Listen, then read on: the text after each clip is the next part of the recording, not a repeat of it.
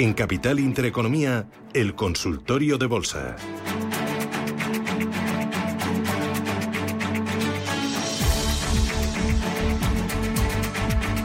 Consultorio de Bolsa con todos ustedes que están invitados a participar en este espacio como llamando. Pueden ah, llamar ahora mismo 91 533 1851. Si les es más cómodo, pueden mandar un mensaje de texto o un mensaje de voz a un eh, WhatsApp que es el 609 22 47 16.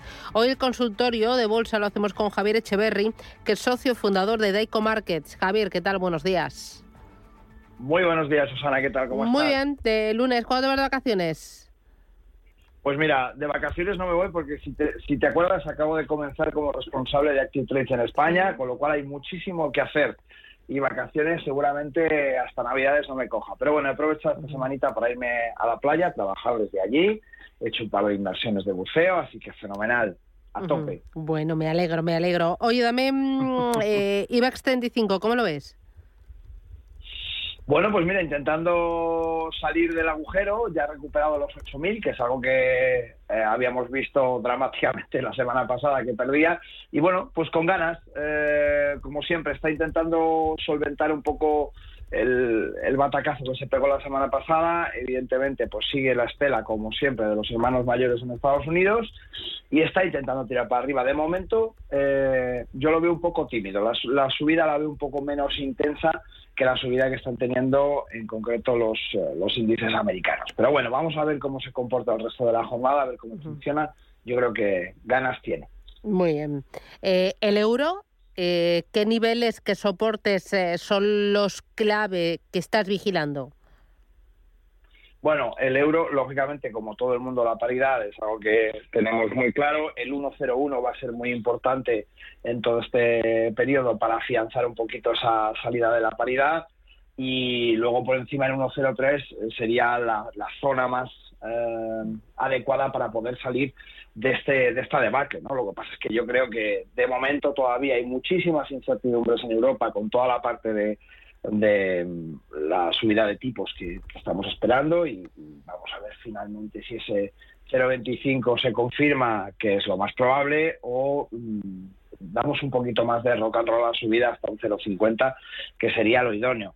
Pero bueno, vamos a ver. De momento yo creo que todavía tenemos un poco de timidez en esa subida por parte de, del Banco Central Europeo. Todas estas eh, incertidumbres por parte de Draghi, si finalmente se ha marchado o no, están afectando tremendamente porque es una figura importantísima en Europa. Bueno, vamos a ver cómo se comporta. Esta semana va a ser muy, muy importante. Va a ser cargadita y tenemos que estar muy pendientes del comportamiento de los mercados. Voy a ir con los oyentes, pero antes me gustaría, ¿hay algún valor eh, que tú digas, oye, merece la pena incorporarlo a cartera, ahora por valoración o por aspecto técnico? Bueno, ya sabes que yo soy más de sectores que de valores en concreto y que y me fijo siempre más en, los sectores. Eh, estoy esperando un poco el movimiento de la banca. Estoy muy pendiente de cómo se comporta la banca. Estoy viendo que esa salida por todas las subidas de tipos de interés y la recuperación del negocio tradicional bancario eh, tiene que salir, pero lógicamente todas las incertidumbres que hay lo están sujetando, está yéndose la mayor parte de los bancos españoles a zonas de soporte y por tanto, bueno, eh, hay que ver cómo se comportan en esos soportes. Por ejemplo, Santander ha roto un soporte importantísimo, con lo cual, bueno, ahí ya, ahí ya como que no entraría. Pero básicamente estoy pendiente de la banca y de los de las renovables. Muy bien. Voy a ir con los oyentes y empiezo por Teresa. Buenos días. Hola, buenos días. Dígame. Muchas gracias por la ayuda y, y por el programa que hacen ustedes. Muy bien. quería hacer una pregunta. Yo tengo algunas acciones de técnicas reunidas con pérdidas. Entonces quería preguntar al analista si, si ve que, que, tenía intenciones sí, de comprar algunas ahora que han bajado tanto para compensar las pérdidas. Y luego en red eléctrica tengo ganancias y como veo que últimamente está un poco, que parece que va cayendo, que si será el momento de venderlas. No es que tenga muchas ganancias, pero bueno, a ver, espero su información. Y muchas gracias. Estupendo. ¿Qué dices? Bueno, eh, Técnicas Reunidas lleva un batacazo espectacular. está en una zona de soporte a punto de romperla en esos 6.39, 6.40. donde si rompiese, que todo apunta que es lo más probable, se puede ir muy, muy abajo. Por tanto, no es un valor que a mí me guste, ni mucho menos. Y cuando los valores son tan, tan bajistas y tienen movimientos tan, tan acuciantes eh, a la baja, yo creo que lo que no tenemos que hacer es pensar en que se va a recuperar porque está muy bajo. Si está muy bajo, tiene un motivo. Eh, y cuando es prolongado en el tiempo, es un motivo que no se soluciona. Por tanto, no debemos pensar simplemente que comprar en mínimos, porque es cierto, tenemos que buscar las zonas eh, más bajitas para poder comprar y tener más posibilidad de crecimiento, pero hay que entender que las compañías en las que compramos tienen que tener esa posibilidad de crecimiento. Y si es una caída sostenida en el tiempo, es probable que algo no estén haciendo bien del todo. En red eléctrica tenemos un poco el entorno contrario. ¿no? Vemos eh, esa subida que está haciendo eh, un poco en, plan dientes de sierra, que nos gusta siempre a los, a analistas ver ese comportamiento y por tanto, bueno, eh, ahí yo no le diría deshacer una posición eh, si no rompiese la zona de los 17.43, 17.40 aproximadamente. Esa zona de soporte es importante, tendría un doble soporte de nivel y de línea tendencial, pero no creo que tenga mayor problema. Vale, voy ahora con eh, notita de voz.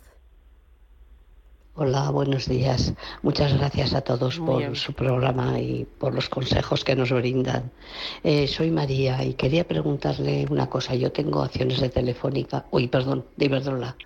Y ante el dividendo que que nos van a repartir ahora, mm, quisiera preguntar a ver qué le parece cogerlo en acciones, si considera que es una acción que podría ser bueno eh, tener acciones. Yo he echado la cuenta por lo que paga el dividendo y sale pues más o menos a nueve y pico, 9,80 la, la acción.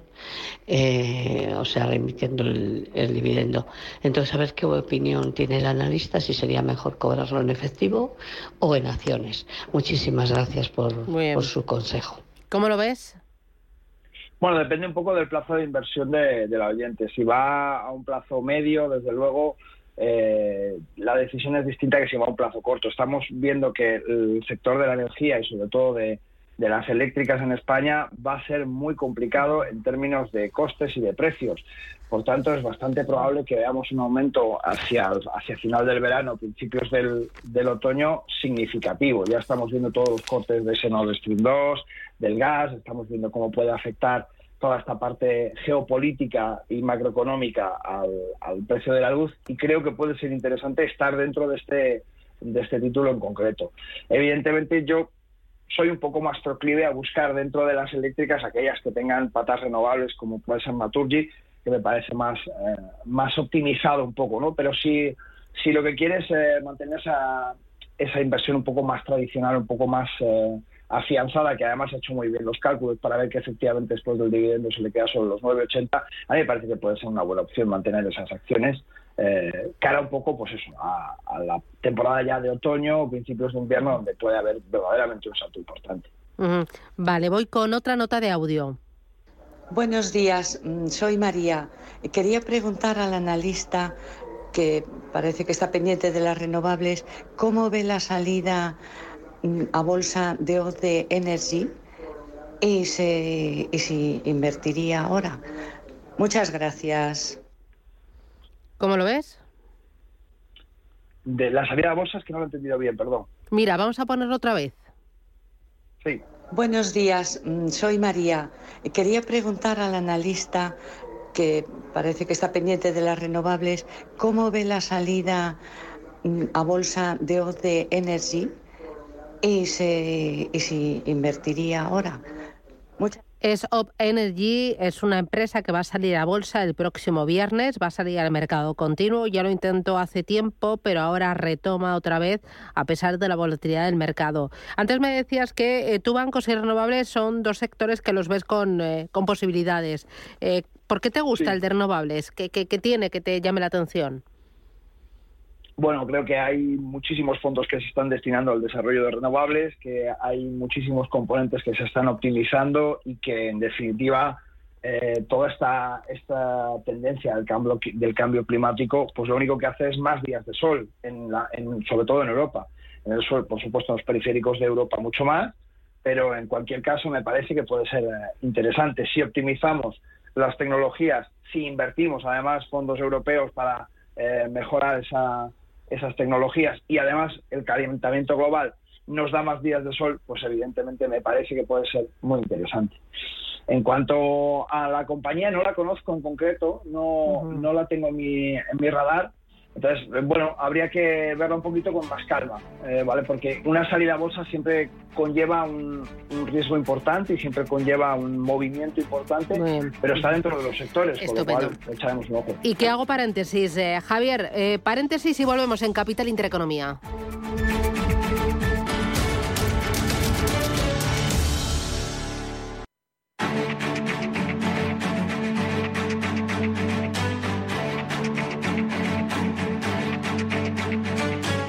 Capital Intereconomía, el consultorio.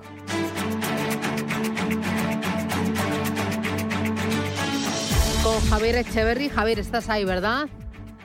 Aquí estoy. Muy bien. Y con todos ustedes que están invitados a participar al 91 533 18 51. Javier Echeverry, que es socio fundador de Daico Markets y responsable de Active Trace España. Em, vamos con más acciones, más consultas. Mira, a través de el WhatsApp, escritas, me dice, buenos días, ¿me podría dar soportes y resistencias de Indra? Pues claro que sí. Vamos a buscar ahora mismo.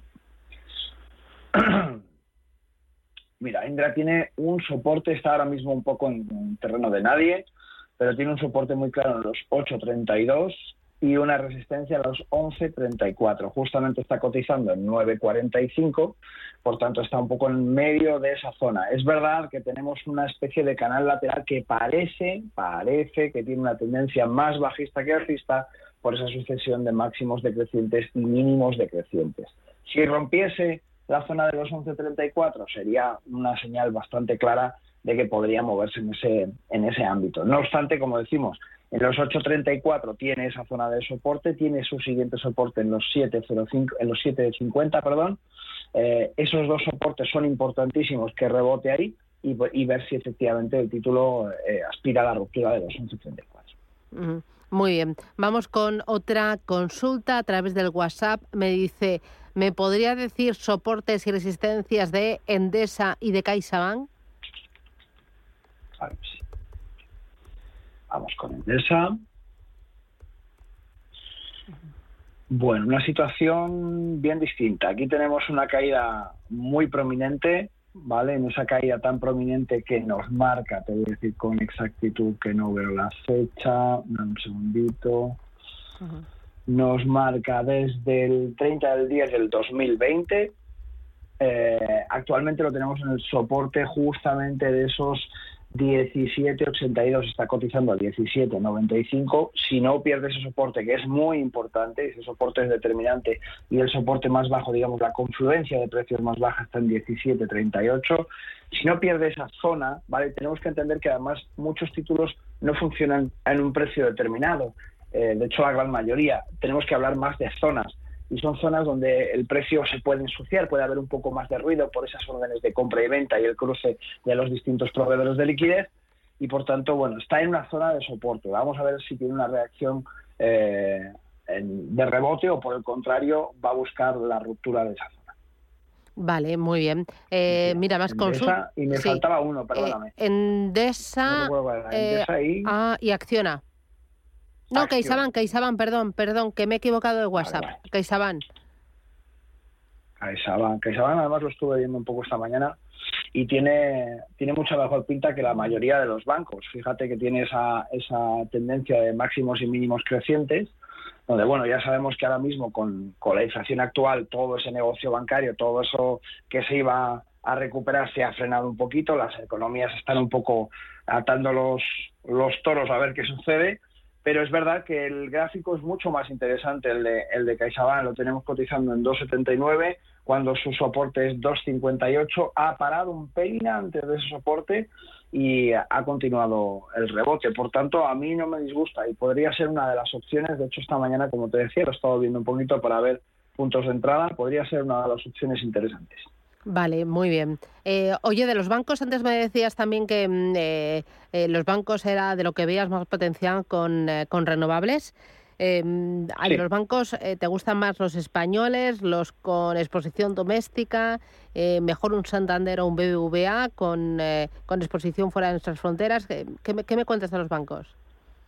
Santander es que es un banco muy complicado, tiene una exposición exterior muy fuerte y un riesgo de divisa muy potente. Aparte que bueno, ya hizo una limpia muy muy grande de todas las oficinas que tenía fuera, vendió gran parte de las filiales que tenía fuera, pero aún así sigue teniendo un negocio inmenso. Ya sabemos que es uno de los bancos más, más grandes eh, que tenemos. Y por supuesto, bueno, eh, ahora mismo el, gráfico de Santander a mí personalmente no me gusta, no me parece que sea una buena opción.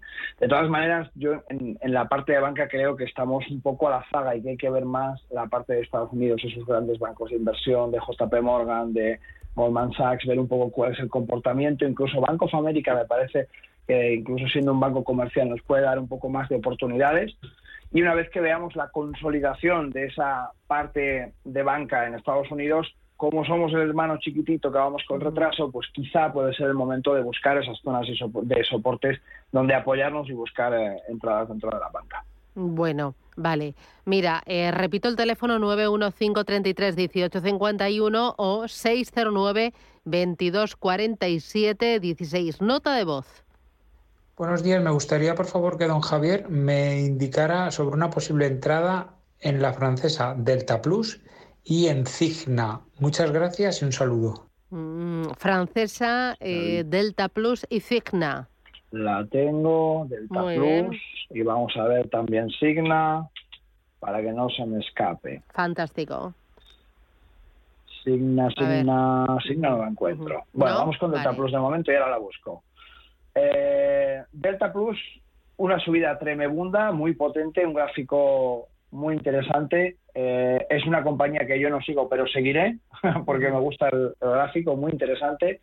Tiene una subida que está haciendo ese throwback, esa caída para volver a rebotar en un soporte. De momento no ha tocado su soporte de ruptura, que serían los 56-55, y que esto me hace pensar que podría todavía recular un poquito más. Quizá hoy se está dejando llevar por el buen comportamiento genérico de los índices en, toda Europa y, está alzando un poquito más en, eh, en la apertura de hoy yo creo que hay que esperar un poquito más ¿eh? a la zona de estos 57 eh, euros por título.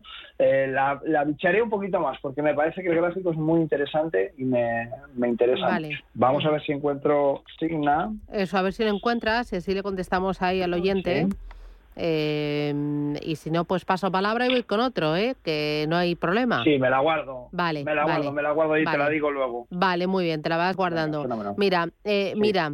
Buenos días, tengo Inditex e IAG y las tengo en pérdidas.